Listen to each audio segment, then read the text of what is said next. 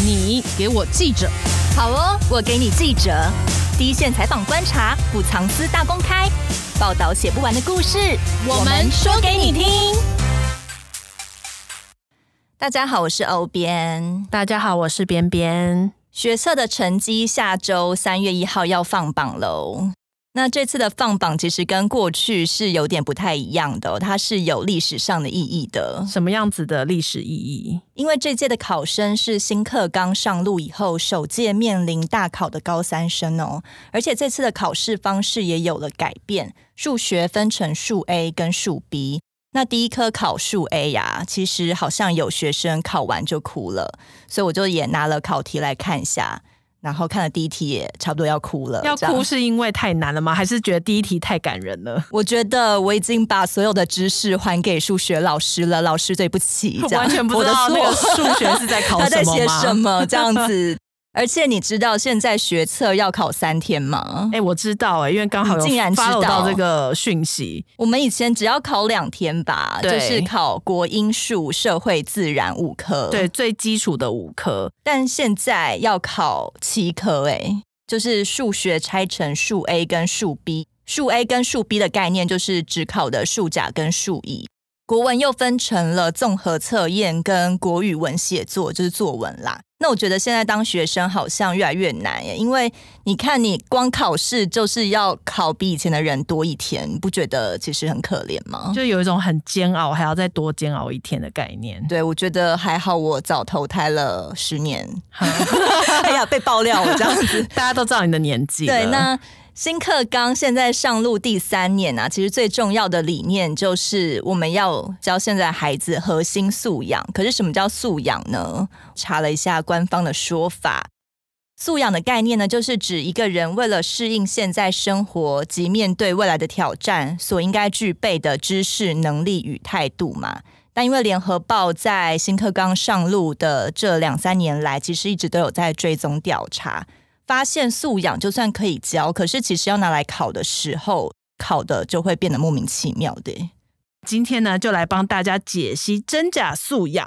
那我们就邀请到我们的新课纲达人、新媒体中心记者尤浩云。Hello，各位听众朋友，大家好，我是浩云，是联合报新媒体中心的数位内容制作。这次的真假素养考题就是我去采访了解的。新媒体中心啊，最近又推出了一个很磅礴的大型专题，叫做“真假素养题”。这一次让学生考到哭的数 A 考题啊，就浩云来看，真的有考出真的素养吗？应该说，呃，有些人会以为素养就等于一定要出很难的题目，但其实不应该是这样。嗯、这次数 A 被骂那么惨，从数学老师的分析来看，就是。这次题目是完全都是困难的题目，从第一题到最后一题都是这样，全部都是难题的情况下，就是你没办法鉴别出学生的程度是好还是不好。那因为这次刚好有访到一个高中老师，是北一女的数学老师，叫苏立明老师，嗯，他就有说，其实，在总纲里面，数学知识本身就应该是一种素养。不太确定这次的出题老师是怎么想的，但就是变成是说。他可能认为素养就应该要融入生活情境，但是这次的生活情境又不够接地气，所以就被骂得很惨。他觉得现在的人应该要了解什么，但其实大家看到题目都傻眼，想说你在问什么？有没有这样子的例子啊？有，就像这次的第十八题是一题混合题，混合题也是这次学测的新的考题。混合题是什么意思？有点类似非选题哦。对对对，然后这次的混合题第一题呢，它就是。嗯，现在有一个扫描棒，嗯、那你要用扫描棒去算一个圆的最大的圆的半径，然后但是其实扫描棒谁知道那是什么？可以扫描东西吗？没有出现这个东西。你有看过扫描棒本人吗？我可能要自己用想象的，完全不知道它长什么样子。Google 一下，结果现场没有办法用手机。嗯，对，而且就是他附的那个图也没有扫描棒是什么，它就是一个平面的一个坐标 x y 轴的一个圆形的图。其实连数学老师都要花超过五分钟才理解题目在说什么。就是那个题目其实是蛮简单的题目，可是他却用一个很难让人理解的生活情境来包装，这就是让数学老师比较生气的地方，就是会觉得你到底要考什么？你是要考数学本身的知识的话，那你为什么要包一个没有人知道的扫描棒？所以我光看题目就要看五分钟，但我如果搞不好知道你在讲什么，我只要算一分钟。哎，对，因为有时候的一些题目，其实如果你只是要考基本的话，你就平排直叙的跟大家说，我想要考这个东西，我想要考这个概念就好了。然后你出了一堆文字，然后我想说我还要理解一下你在说什么。现在好像是在考国文的概念，可是你看。我们之前学测的定义其实就是学生的基本能力测验嘛，大考中心的定义给的也就是考生是否具备有接受大学教育的基本学科能力。可是如果学测的题目出得这么怪的话，让人不懂到底是在考阅读考卷的能力，还是各科的知识的时候，这样的学测是否就是变调了呢？确实，这次数 A 被骂那么惨，就是这个原因。嗯，因为变成是说，原本学测应该是只要考基础的知识就好。如果像顶大，你想要再筛选更好的学生，你可以用二阶的面试或是自定笔试的方式再筛就好。但这次的变成是说，就在数 A 就已经在筛选最好的学生了，嗯，所以才被骂那么惨。那再回到其实像刚刚讲的混合题的扫描班的题以外，其实就算是选择题好了，它连过去可能排列组合是考鸡兔同笼，可能是。嗯、呃，你只要算三次的独立几率就好，但这次可能要算十次，算十次就是更麻烦吗？对，就你要算十次，就你要 C 三取一十次之类的。嗯、原本过去可能都是 C 三取一三次到四次，嗯，其实这次的题目是真的都比过去要花更多时间计算理解。那这样子有很多学生写不完吗？就你的了解？嗯，我问到的学生是不会说写不完，但是是会说不会写哦，就是不会写就没有写不完的问题了，就是没有写，对，就是不会写。嗯，所以有很多学生其实是因为看不懂不会写，还是他真的就不会算？我问到的其中一位学生是说，看到题目之后他根本就不知道扫描棒是什么，他只好先跳过，先读其他题目。但是考试时间是一百分钟，然后二十题。所以你一题只有五分钟的时间，所以你就算后面写完了，你也来不及回去作答你原本不会的题目，因为这次时间其实抓很紧，因为题目太难了。一百分钟写二十题，但光刚才那十八题就要读五分钟，根本就没有时间算啊。对，而且有时候有些算术不是你两行就可以解决的，如果你要去演算，而且。像我们以前考试的时候，尤其是数学，还是希望你可以再回去验算。可是如果你光你写的时间都来不及了，你要如何回去验算呢？而且我想到我以前数学其实有时候不太会算，都用那种很暴力的一个一个加或一个一个乘，就没有办法 用很简单的基本算式算出来。但这种数位遇到我这种人，大概可能也没有办法写几题吧。对，那出题老师会不会就是想说，你不能因为看到扫描棒不知道是什么意思你就跳过，你应该要认真的读进去我真正想要考的东西，所以他才故意出一个这样才有素养，包装一个东西，然后让你觉得啊，对，这我们就是要考这样子的素养题。但是因为就像回到刚刚前面讲到素养的定义，应该是要去了解学生到底有没有办法应用知识到生活上嘛。但是如果你前提是你的生活里面根本就没有扫描棒这个东西的时候，你为什么要出这个题目？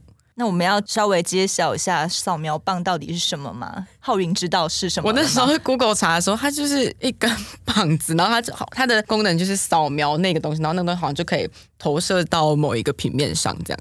哦，投射哦，因为我原本自己的想象是类似像是地震的时候，然后如果房屋倒塌，你需要用一个扫描仪搜救的时候可以看，对，然后看。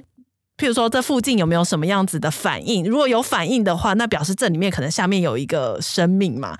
所以我想象的扫描仪就是你拿一个棒子，然后在到处这样子看那个。大家对于扫描棒都非常有想象力耶。对，所以这个真的蛮难的，因为我光自己在想象的时候，我可能就是对于这一题我就会理解错误了。嗯，所以其实感觉这比较像比创意了吧？因为没有人知道扫描棒是什么，就会凭空想象各种它的功能出现，那你可能就会误导算成别的东西了。对。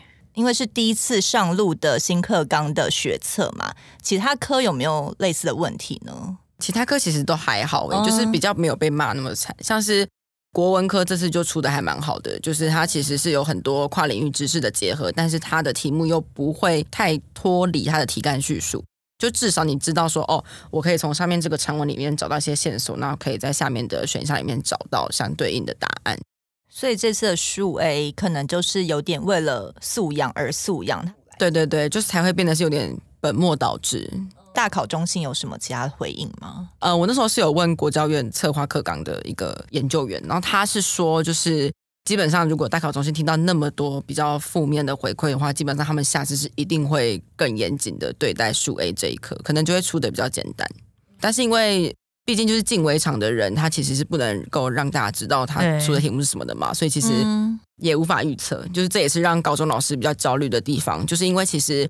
去年跟前年的学测都已经是很难的了，他们以为今年会比较简单一点，结果今年又更难了。就是其实这三年的数学的趋势，其实跟其他科蛮不一样的。就通常学测趋势都是一年难，一年简单，一年难，一年简单。嗯、但这次数学是已经连续三年都很难，连续三年都很难，这样子对于学数学就已经有挫折的学生来说，他会不会就比较容易放弃了？会。所以我那时候访那个北女的数学老师，他就说。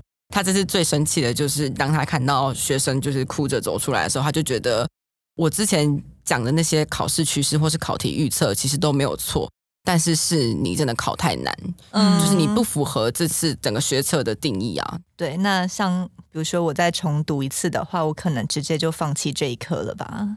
可能也不会，但不能放弃这一科，呃啊、因为几乎所有大学科系都会看数学。哦，那我可以只考数 B 吗？可以啊，可以啊，就是如果你只想念纯文组的大学科系，其实很多都只看数 B，所以就只是看你自己的选择啦。你如果真的完全放弃数理理工方面的话，你就只能走纯文组了吼。对，就是数 B，这次数 B 就出很好哦。那像现在如果同时考数 A 跟数 B 的人会很多吗？今年，今年还是很多。其实可想而知，就是因为数 B 它涵盖的范围其实就是纯文组，嗯，那像数 A 的话，像是其实有一些像正大财管，我没记错的话，其实它是看数 A。嗯，像我以前也是不太清楚自己要念商管还是念纯文组的话，我其实就会数 A 跟数 B 都要考。嗯，那如果是理工的话，可能就是纯考数 A。比较保守的还是反正不考白不考，就 A、B 都先考看看，看自己的能力到哪里再说。说不定到时候反而数 A 不小心猜中了，对，意外的好，那说不定我就选择更多，考运大爆发这样子。而且我因为做这一题，才突然发现，你还记得我们那个年代，就是五年前。以前推甄。啊，跟申请其实都是少数人在做的事，就是你要先看你的学测成绩好不好，你才决定你要不要去推甄或申请。那其实大部分的同学都还是拼职考的，对对对。但现在趋势已经不一样了，对，现在超过五成的学生都是透过学测，就是申请入学的方式进大学。那分科测验就是过去的职考是比例是一直在下降。好像今年大概就剩两到三成哦，所以今年真的会进入七月考试的学生剩下两到三成了。对，大学开的名额给只考的也是越来越少哦。那你知道七月的分科测验，嗯，有几科是不考的吗？嗯，物理吗？因为我不会，先把我不会的踢掉，化学。嗯什么不考？OK，就是这次的分科测验啊，其实不考国文、英文跟数乙。国英数这三个感觉不是对于我们生活运用最重要的，它不考吗？对，数甲还是会考啦。如果你之后填学校的时候，他、嗯、可能就是看你原本学测的国英。我的疑问就是，假设如果其实我能力没有很差，可是我国音刚好我就是不小心对肚子痛，对，那我就是刚好考不好嘛，因为总是会有不小心老赛的情 况，这样怎么办呢？其实就是没怎么办呢，因为我之前有去了解，就是到底为什么分科测验要把国音数乙删掉？对，然后呢，招联会的王文俊老师他就说。嗯其实是因为他们招联会看了过去的数据，然后发现就是大部分的学生在国文在学测跟分科测验的成绩不会落差太大，哦，所以他们才决定把这个删掉。那数乙的部分，其实他们自己也在讨论要不要加回来。他们的回应是说，最快三年后数乙会加回来。其实还蛮乱的，好像没有一个为什么我一定要删掉的理由，哎，只是因为觉得好像都差不多。那就会有人落赛啊？怎么办？对，那这样子不就是牺牲了刚好考不好的人？他就要重考了吗？就是在整个新课纲的考招制度改革上，最争议的确实就是为什么分科测验要删除国英数一。他们还有另外一个理由是说，他们觉得删除国文跟英文之后，学生才有更多的时间跟余韵准备其他更专业、更指定的科目，像是物理、化学、生物等等的。会吗？我觉得如果我真的都要考了的话，我其实不会很 care 有没有在考过英加数乙耶。对，那个就是多一个机会啊。对，就是其实我那时候也有问说，嗯、我觉得就是如果是学生的话，会觉得有多一个机会，至少不用重考。如果真的第一次考不好的话，但是据招联会的说法是，他们觉得如果真的又把国英加回去的话。他们担心学生会花更多的时间准备这两科，然后忽略了其他科。嗯、但其实其他科可能是大学科系，真的更想知道你有没有这个特定专业的能力。这样、哦、其实还蛮两难的。对啊，很两难。嗯、但是如果你已经到了七月考试，然后之后分发入学的话，其实你照理讲应该已经差不多知道自己定的方向是要往哪一个前进了。那你既然知道的话，你应该就会有一些科目也不会准备。对，就是你就会努力的去准备你想要进的那个科系了。就是基本上我问的学生都是说，不知道为什么要把数一删掉。嗯，那可能国英删那，他们可能觉得他们原本就对国英可能是比较有自信的，所以他们觉得删掉至少我学测应该不会考砸。就社会组的学生啦，比较不懂的就会是为什么要把数一删掉。嗯因为他们也不会去考数甲嘛，对，对，数甲就是比较难呐、啊，他们怎么可能去考？所以这个删掉其实是对文科组的学生是比较不利的嘛？对，就是明显冲击他们比较大，嗯、因为数乙通常都是大学文组相关科系会参赛，就是像以前一样，数甲的人一定会去考数乙啊。对，那我就算数 A。大家都考烂了，我可能原本数学好的数 B 也会考得很好，就是一样都会抢文科的饭碗。对对 对，这个想法也是。嗯，那另外一方面呢，其实素养考题除了刚才说的有时候是为了素养而素养，然后考题让人家看不懂以外呢，还有一个令人诟病的就是考题会又臭又长的。嗯，只要是有一些考卷，它可能两百字，然后问一题。有些考题为了铺陈情境，就会塞了很多跟题目没有关的废话。每一科的考题越来越长，就叫做素养嘛？为什么会变成这样的趋势啊？刚刚你讲的那个两百字还算少，现在是一千字，然后两题，而且是一千字两题，而且是国小的自然科考卷。国小吗？嗯，现在小朋友阅读能力都这么好，是不是？他们会拿科学人的杂志去当，就是可能一个考卷的最后一题当应用题这样。你会看科学人吗？我跟你讲，Dana，我先讲，我不得不说，我光我们平常看我们报社内的对数位版的新闻，超过了一千五百字，我就是要睡了，需要深呼吸才能打开这一则 文，记下来一千五百字极限。对，我们那时候讲说哦，大概阅读的话，其实你大概一千到一千两百字，你的那个精神注意力是可以的，比较不会涣散。如果小朋友看一千多字，真的可以吗？小现在小朋友都进化到能力越来越好了，是不是？是我们需要检讨吗？我们这些大人太退化了，我们没有素养，都不读书了。嗯，我那时候问的一个是国中老师，然后他就说，现在的国中生其实一秒读两到三个字是基本能力，嗯，就是等于一分钟读一百二十到一百八十个字，其实都是。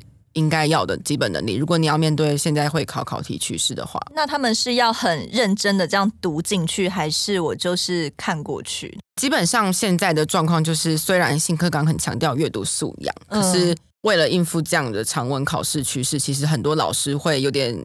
扭曲或是变相的去教阅读策略，就是快读或是速读。哦，oh. 就他可能不用真的每一个字都很认真的读进去，他只要抓这个长篇文章的重点就好。嗯，但其实这样其实违背了阅读素养，或者是说新课纲想要学生培养的能力。对啊，那这样其实也有点本末倒置吧？我只是为了要看文章快一点，但其实我并没有强化我的阅读能力啊。对，而且现在就变成是有很多的考试技巧在补习班或是在民间广为流传，像是一。整篇文章你就先看第一句话跟最后一句话，通常都是主题句，或者是你先读题目，然后再回去回推上面的整个很长的几千字的文本，这样就是有点类似现在变成是阅读策略等于考试技巧，但其实就是这完全不符合新课纲想要的那个模样，对。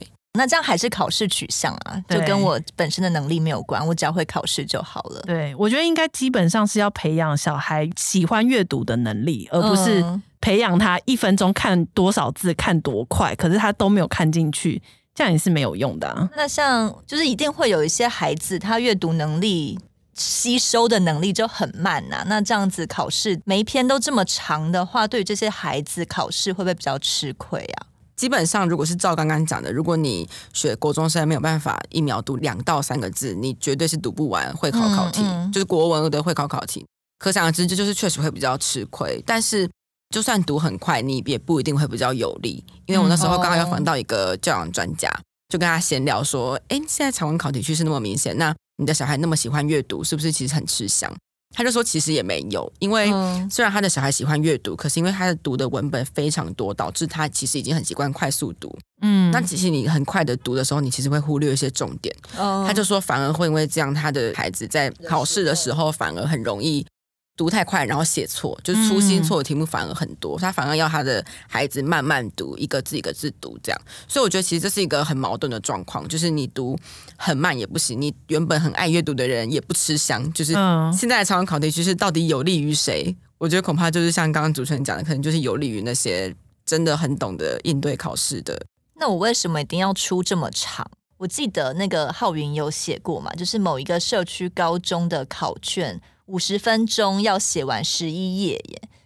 嗯，其实素养它不等于长文考题，可是因为素养它需要融入生活情境嘛，就是如果你想要知道你的小孩、你的学生到底有没有办法把知识应用到生活里面，你的题干里面可能就会包含到一些生活情境。那你包含到生活情境的时候，你的字自然就会变多。嗯，那其实这也是现在很多老师比较误会素养的地方，就他们觉得素养就是等于长文考题，嗯，或者是等于因为过度重视阅读理解，所以会让整个原本应该要考的基础知识反而被弱化，然后反而变得很像是在考包装的那一层的阅读测验。就是这是，就是我要先读懂它。对对对，但其实有可能一方面是你包的那个生活情境不够接地气，然后二方面是你包的生活情境跟你的题目无关。比如说，怎么样包的情境叫做无关的？嗯，这次我有访到一个自然老师，他提供的一个大考中心给的学测的模拟试题里面，就有一题是。它的上面的文本是一个北宋沈瓜《梦溪笔谈》里面的一个古文的一个小短文，这样。嗯。可是他问的问题完全就是自然理论的正确性与否，就是它其实跟这个古文完全没有关联。所以你就算花时间读完这个古文之后，你其实根本就不用看它，你看下面的题目，你就可以回答出来。就等于说，我直接古文遮着不看，我看四个 A、B、C、D 选项，我都可以回答。对，那这样就是浪费时间。我觉得可能是那个自然的出题老师正在炫耀自己的国文能力有多好的文章。可是你如果读完。想说，哎，还有那个文言文，不知道这个句子，还努力理解完以后，最后看到 A B C D，结果会气炸。对啊，想说我为什么要花前面的时间阅读这些东西？嗯、其实我是了解这个理论的，硬包装在一起，好像也不是很合理。嗯，那另外一方面呢、啊，虽然我们现在非常的注重阅读素养嘛，但台湾的阅读能力其实有出现 M 型化的现象。可不可以跟我们分享一下？台湾阅读的 M 型化其实是它是有数据佐证的，就是有一个叫做国际学生能力评量 （PISA），那其实就是会测量全世界所有国家的十五岁的学生的阅读能力，还有数学能力等等的。那在阅读能力上，其实台湾的排名虽然是二零一八年的数据是比上一次的在世界排名上是有进步的，但是它的整个在国内的。阅读理解能力最弱的跟阅读理解能力最强的学生的比例也都是在扩大的，就是阅读能力弱的学生也在变多，然后阅读能力强的学生也在变多，所以它的双峰化是明显增长的。那有想说为什么会导致强的人变多了，但弱的人也变多了呢？因为我们不是一直就是在推广学生要会阅读吗？就我之前的采访感觉，会是越强的人，他们原本的资源就越多。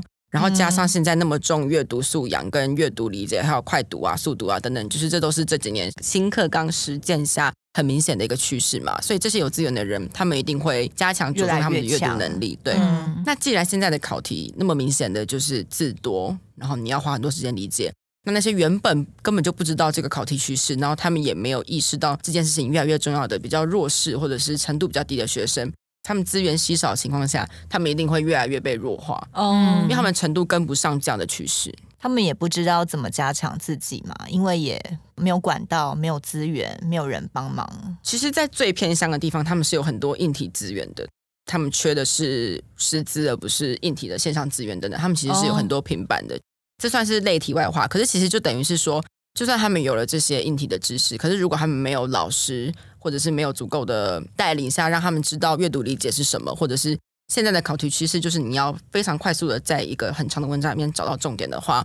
因为披萨的考题其实也是非常生活化，嗯、就是它可能会是一个说明书或者是一个导览文章等等的，然后可能会有很多图表。那如果学生他在他的日常生活中他没有这些先辈知识或是相关经验的话，他其实是答不出来的。就是他不知道那个情境是什么，对，或者是他平常对于阅读理解这件事本身，他也不知道这个是现在很重要的趋势。所以有可能导致，就是其实你原本可能是对于阅读没有那么排斥的人，可是一看到这么多文章，就想说那算了，所以他们就会越来越不愿意学习。对对，这也是很有可能。之前有听一个记者会，上面是我有点忘记他是哪一个国小，反正是一个偏乡国小的老师，他就说还有另外一个很大的问题在偏向是。他们的阅读能力为什么会弱化？是因为他们的家长经济弱势，他们其实是很需要就是长途跋涉去工作等等的。嗯嗯，所以其实学生惯用手机，就是用手机去读一些短文。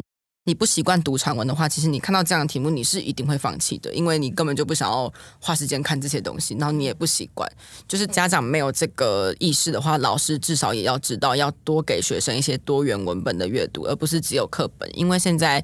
学测的考题趋势是明显就是不考课本里面的内容，哦、嗯，就连国文也都不考课本里面，他可能古文都是考所有你过去的各个朝代的经典古文，你都要会，嗯，可能不用每一个都要读懂，但是课纲里面的那十五篇其实是完全不够的，因为他根本就不考那十五篇，他一定是考十五篇以外的。嗯、不考课本，其实对于学生来说压力也会很大吧？我完全没有可以参考的东西耶。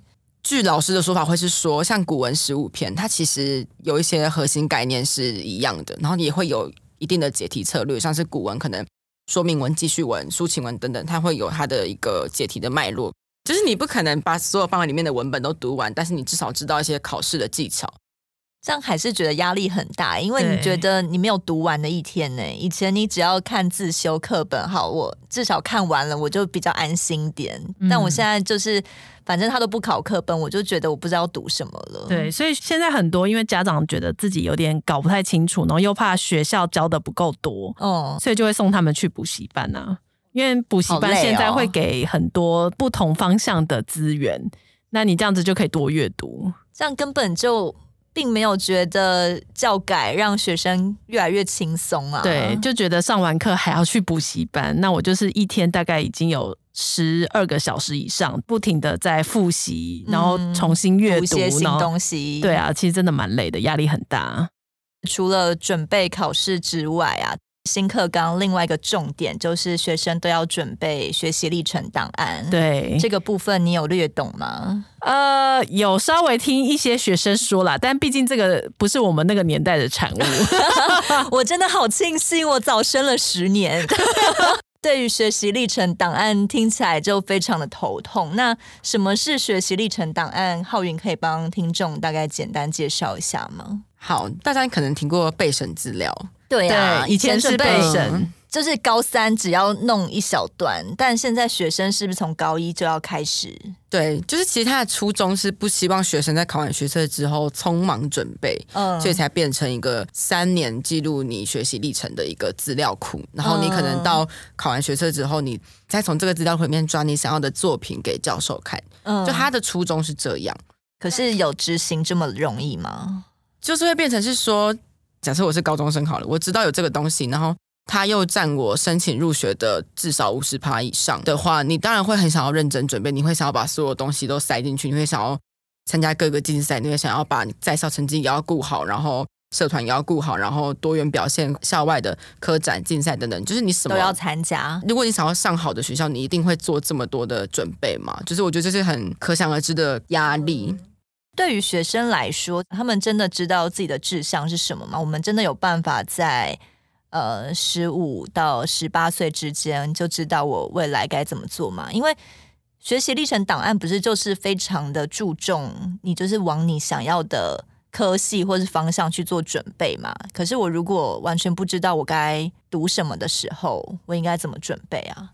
如果是要问怎么准备的话，其实现在大学的教授会一直宣导说，其实他们看的是能力，而不是一定要对应那个科系的专业的能力，因为其实他们可能知道专业能力是到了大学之后再培养的。那其实像刚刚讲的那些能力，像是解决问题的能力，或者是团队合作能力啊，或者是语言啊、PPT 啊等等的，就是这些软实力，其实是可能各个科系或者是大部分的科系都会用到的能力。那其实大学教授就会建议学生，只要把这些能力呈现出来就好。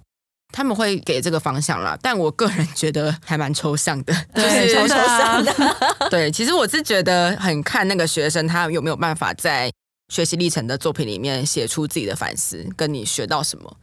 嗯，大家会不会都把十几岁的孩子的智商想得太高了？毕竟我觉得我自己都 觉得有点难呢。如果是你的话，你有办法好好的反思你的人生吗？在十几岁我可能只会说哦，参加这个营队好好玩哦，但是可能就会写说哦，里面学到了什么。比如说我今天去参加了一个天文的营队，嗯、那我可能就会说哦，原来其实我们在哪一个季节可以看到哪一些行星。然后，或者是在这一次我们要团队合作，譬如说我们要一起去观望出某一个星座，那我们譬如说你是分配到什么角色，我是指挥的角色，你就可以把自己在里面可以表现什么的写出来。在想教授是不是想看这个啊？你是因为真的很想要参加营队，很有兴趣才参加，还是只是想说我学习历程好空，没有东西，赶快去报名一个？我觉得这就是分两派学生吧。有些想说只要有营队我就赶快去报名，因为。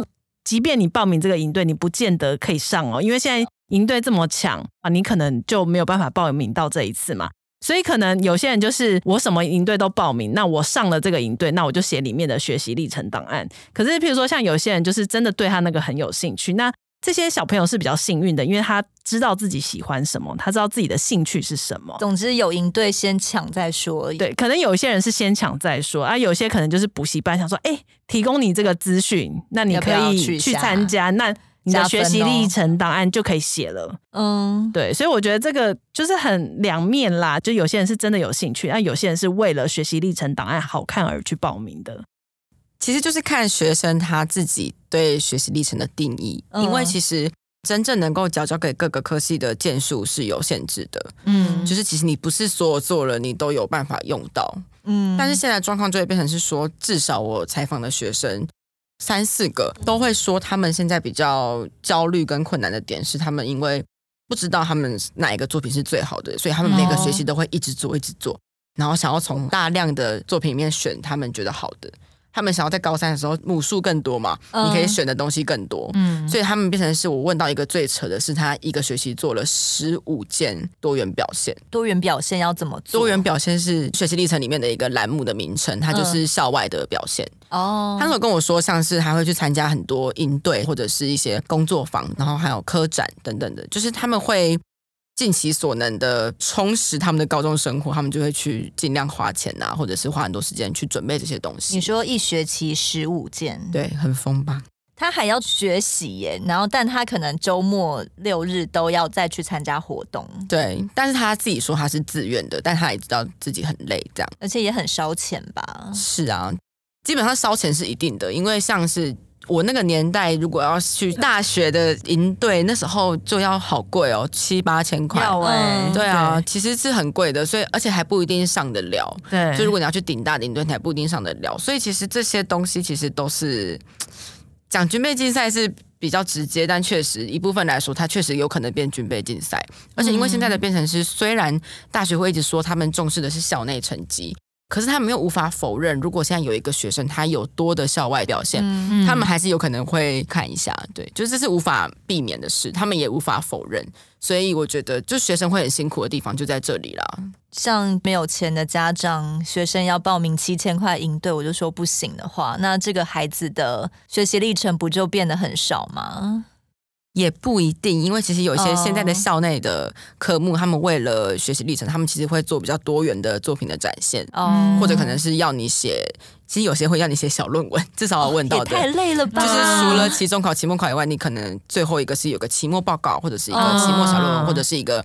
影片的呈现，就是这个也被归类在学习历程里面一个叫做课程学习成果的一个项目。嗯，那大学教授他们会一直强调说，我们重视的是课程学习成果这一块，就是他们不希望军备竞赛嘛，他们就是说他们重视是课程学习成果。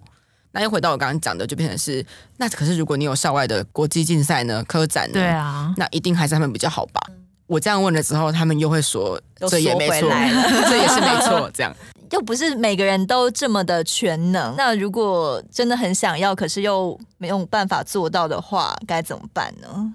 嗯，其实现在至少我那时候去补习班打听的状况是，现在有一些状况是一个是比较台面上的方法，是你可能去补习班找学习历程的辅导老师，嗯，那可能你从高一开始就给他辅导，你跟他说。你想要哪一个科系？你想要哪一个领域？那他可能就会跟你说：“哦，那你可能要准备什么类型的小论文？那我我会帮你找什么主题？那你就陪跟着我一起做等等，帮他规划。对对对，这个的价钱我没记错，好像三年十十万吧，还是十二万？三年十万，那还是要花钱呢、啊。所以我等于可能去补习班补了国英数以外，我再补一个学习历程辅导，对对对，那这样子不是越花越多钱吗？对。我觉得好像这种学习历程档案，好像就是给比较有钱的人，你的优势就比较高。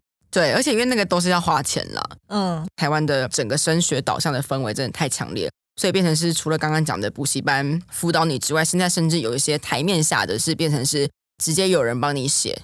不用自己写了。对，过去可能我们的论文什么的有听过一些代笔嘛，那现在是整个延伸到连高中都可以代笔做你的学习历程的记录。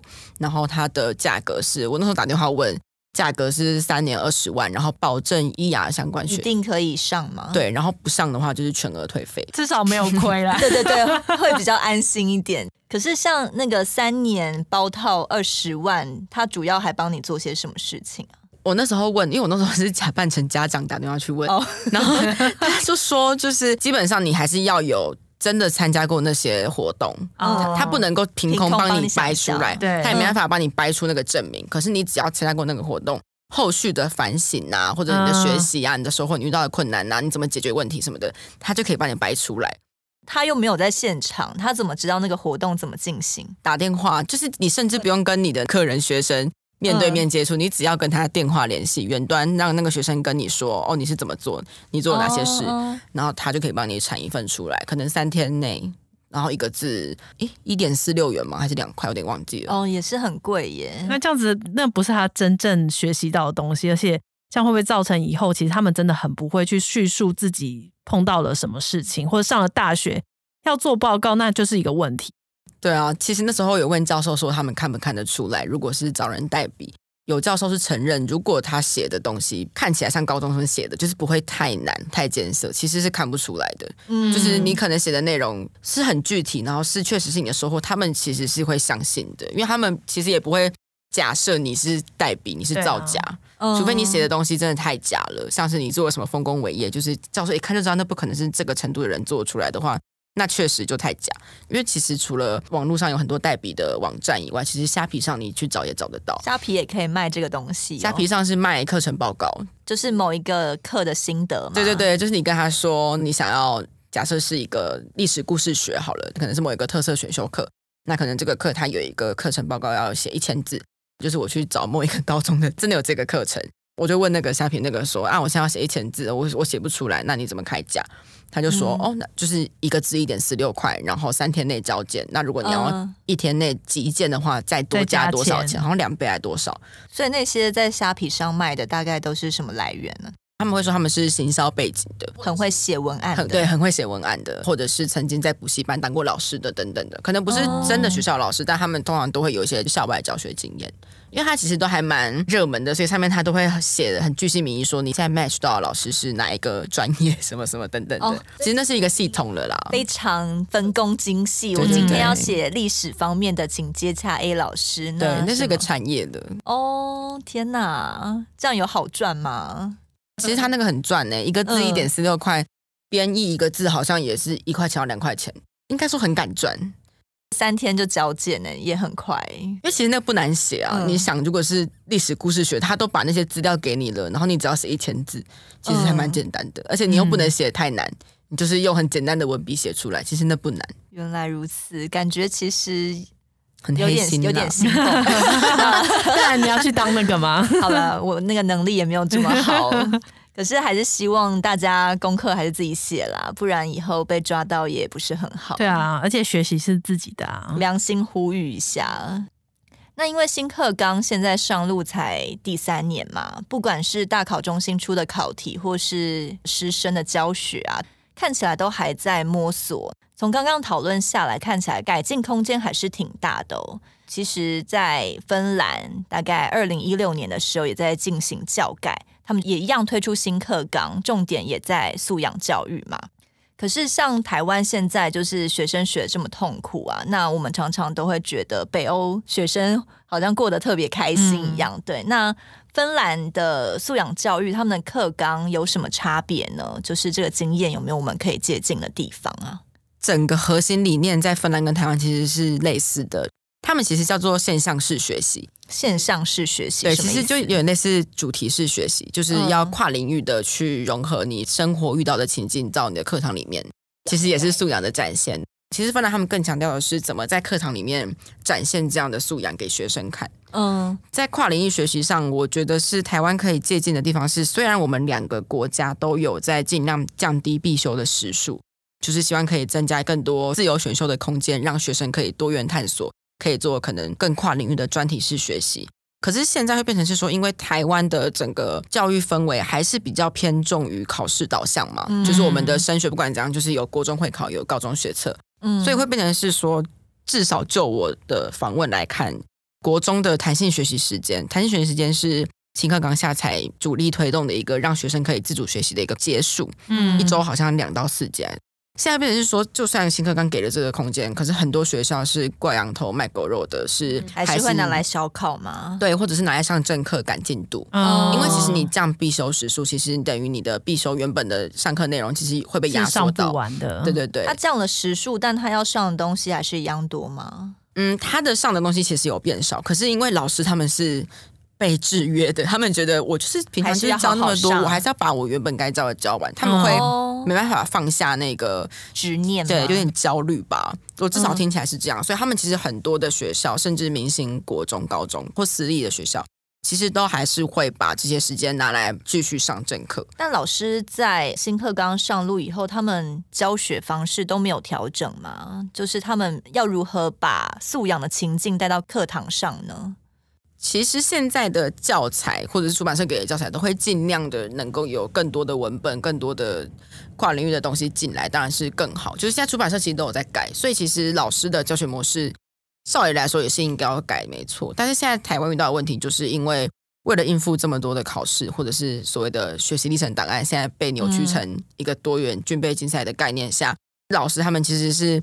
一方面也有家长的压力啦，其实他们其实不太敢真的去改变他们原本的教学方式，嗯、或者是至少我听到的有几个学生是有跟我说，他们的老师还是用自己编的讲义，等于他们不要用新课纲下的那一套教学模式在走，他们还是相信自己原本的讲的方法，就是可以让学生考得更好。对，就是他们会有他们自己的执念。至少我在了解芬兰课纲的时候，我去问了国教院在研究芬兰课纲的人的时候。我感觉这是我们两个国家最大的差别，就是虽然我们的核心理念是一样的，可是我们在落地的时候，我们遇到的困难确实可能比他们来的更复杂。就是我们有了一个架子，但里面大家要怎么玩，还是各自玩自己的嘛，并没有照着铺好的路这样走下去，还是往旧的路走回去嘛？大家不敢迈开步伐往前吗？其实我觉得教育部已经算是迈开一个蛮大的步伐，就是从他第一年就敢让学习历程的占比直接在学测的申请入学占到五十趴嘛。嗯，就其实这个五十趴其实还有包含各个大学校系的自定笔试，他希望可以削弱学测的占比，然后增加学习历程的占比嘛。其实他就是希望可以降低大考在整个学生重视的范围里面，希望可以尽量减弱。可是问题就变成是说，现在的状况，第一阶段看的还是学测成绩，到第二阶段你才看学习历程档案。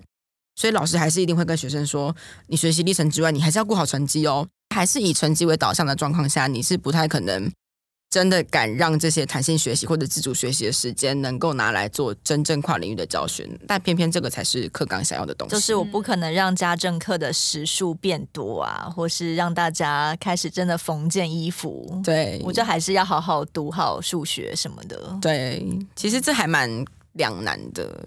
教育部不是才刚宣布说，就是现在早自习不能考试嘛，然后第一节课也不能考试嘛。嗯、呃，因为我有加入几个高中生的脸书社团，那他们里面就会说，他们才不相信学校会真的落实，嗯，他们觉得一定还是继续考试啊。或者是如果我要通勤的话，你就算我第一节课不考试，我还是要那么早起床去上学啊。就是我觉得现在教育现场弥漫的氛围，就是你上面怎么改，我们下面还是有我们自己玩的方式。然后学生很无奈，然后老师也会感觉自己很无奈，然后家长也很无奈，然后互相推皮球，就是都是某某某错，都是某某某错。但其实根本原因还是大家都被考试制约了。比如说弹性上课的时间继续考试的话，其实教育部也不可能每个学校都关注到吧。对，就是其实至少精品中心在课纲上路第一年的时候就有去关注到，其实弹性学习时间挂羊头卖狗肉的问题。嗯、那可是你看现在有改善了吗？我们再问了一次，好像也没有。哦，所以就变成是说，不动嘛。对，就变成是说，你教育部你要怎么真的那么大范围的去管这件事情？然后你到底要用多铁腕的手法去治理到这件事情？我觉得这也是应该要去思考的地方。虽然我们一直都说教改是希望让学生学习更快乐嘛，就是我们不要都是以考试为主，可是其实现在的氛围完全没有变，而且感觉也是越来越严重吧。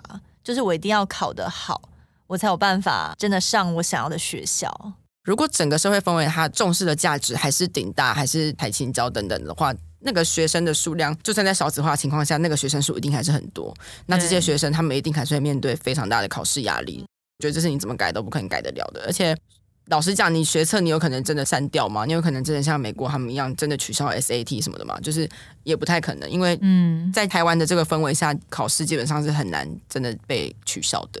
那像这样子，芬兰的教改，他们的新课纲的就是落实，跟我们有什么不一样吗？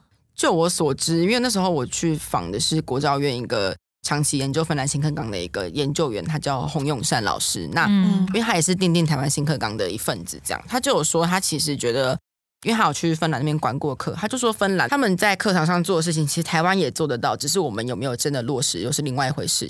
像我刚刚讲到一个跨领域学习嘛，那芬兰他们是重视就是线上式学习，那就是简称为 PBL，其实也就是跟我们想象中的上课方式有点不太一样，他们是有点类似翻转教室的概念，他就是透过。老师会不停的丢问题给学生，那学生他如果回答不出来没关系，但至少有一个讨论的氛围。他那时候举的例子是，他说老师可能会在课堂上问说，呃，你们会怎么定义时间？因为时间可能是一个我们生活上都会碰到的东西嘛，抽象的一个概念。对，那洪永昌老师问我说，我就觉得我好抽象哦，我就说、嗯、时间可能就是时时钟吧，对对，我就说时钟吧。然后他就说，对，我们一开始可能都觉得这个东西很抽象。但是那位老师他就在课程设计里面带着这些学生去老人院，去跟老人聊天等等，然后去了解他们的故事。那回去教室之后再问一次什么是时间，这些学生就会说老人身上的皱纹也是时间，或者是老人发生在他们身上的一些人生故事也是时间。嗯，所以他们能够讲出更具体、更有内涵的东西。那其实这个至少对洪永山老师来说，这个也算是一种跨领域或者一种跨世代的一个沟通。那这个其实也是芬兰课纲下他们真的能够实践的。其实我那时候听完之后，我会觉得其实台湾也做得到。对，只是台湾到底有没有老师，或者我们到底知不知道这样的氛围能不能够再更扩大，更影响到更多人愿意敢做这样的尝试？因为这样的尝试其实一来，我们台湾家长能够接受小孩去老人院，然后不在教室学习吗？一整堂课都在陪老人聊天，这样叫上课吗？对，就是能够想象得到吗？不只是家长啦，还有就是老师，他有办法想象得到。这样的课程设计吗？他有这样的资源跟后援能力，让他去设计出这样的课程吗？就是这些都是台湾可能要在思考的地方。等于说，老师不要再以比如说黑板上的教学啊，然后书本里的文字去当做上课的范本，而是说他真的要走到社会的各个角落，当做教室才有办法。我那时候问到的一个国小老师，他就说。他其实知道这些东西，他是一个自然科老师，他带着孩子们去了解河川的上下游的石头大小，这样。嗯嗯、但他就说，可是光是备课这件事情，然后光是要呈给校长看，然后要发那个同意单给家长，嗯、他就说光这件事情就是平常备课时间的两到三倍的时间。哦、他就觉得连他那么积极的老师都觉得累了，他办了那个学习，他就再也不办了。他就觉得那。素养这件事情，你到底要怎么落实在课堂上？他就觉得在台湾是很困难的，就是要经过家长同意这一关，可能如果二十个学生有五个家长不同意的话，那这样就不会去。对啊，对啊，而且你就是要把小孩带出去这件事情，嗯、家长也会有疑虑，学校也有疑虑。啊、然后你去的那个途中又是一个车程，嗯，那你来回不可能只有一节课的时间、啊，真的，一整天就去了。对呀、啊，我一整天的课都不用上哎、欸。对，其实芬兰的生活环境就不太一样，因为那时候我有访到一个。